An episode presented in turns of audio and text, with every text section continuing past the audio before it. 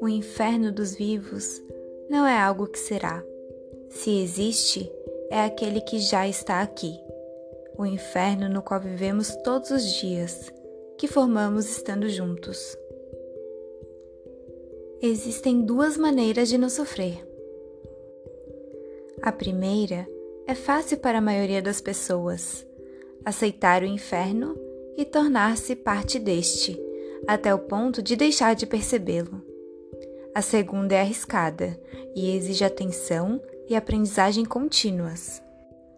Procurar e reconhecer quem e o que no meio do inferno não é inferno e preservá-lo e abrir espaço. Do Ítalo Calvino.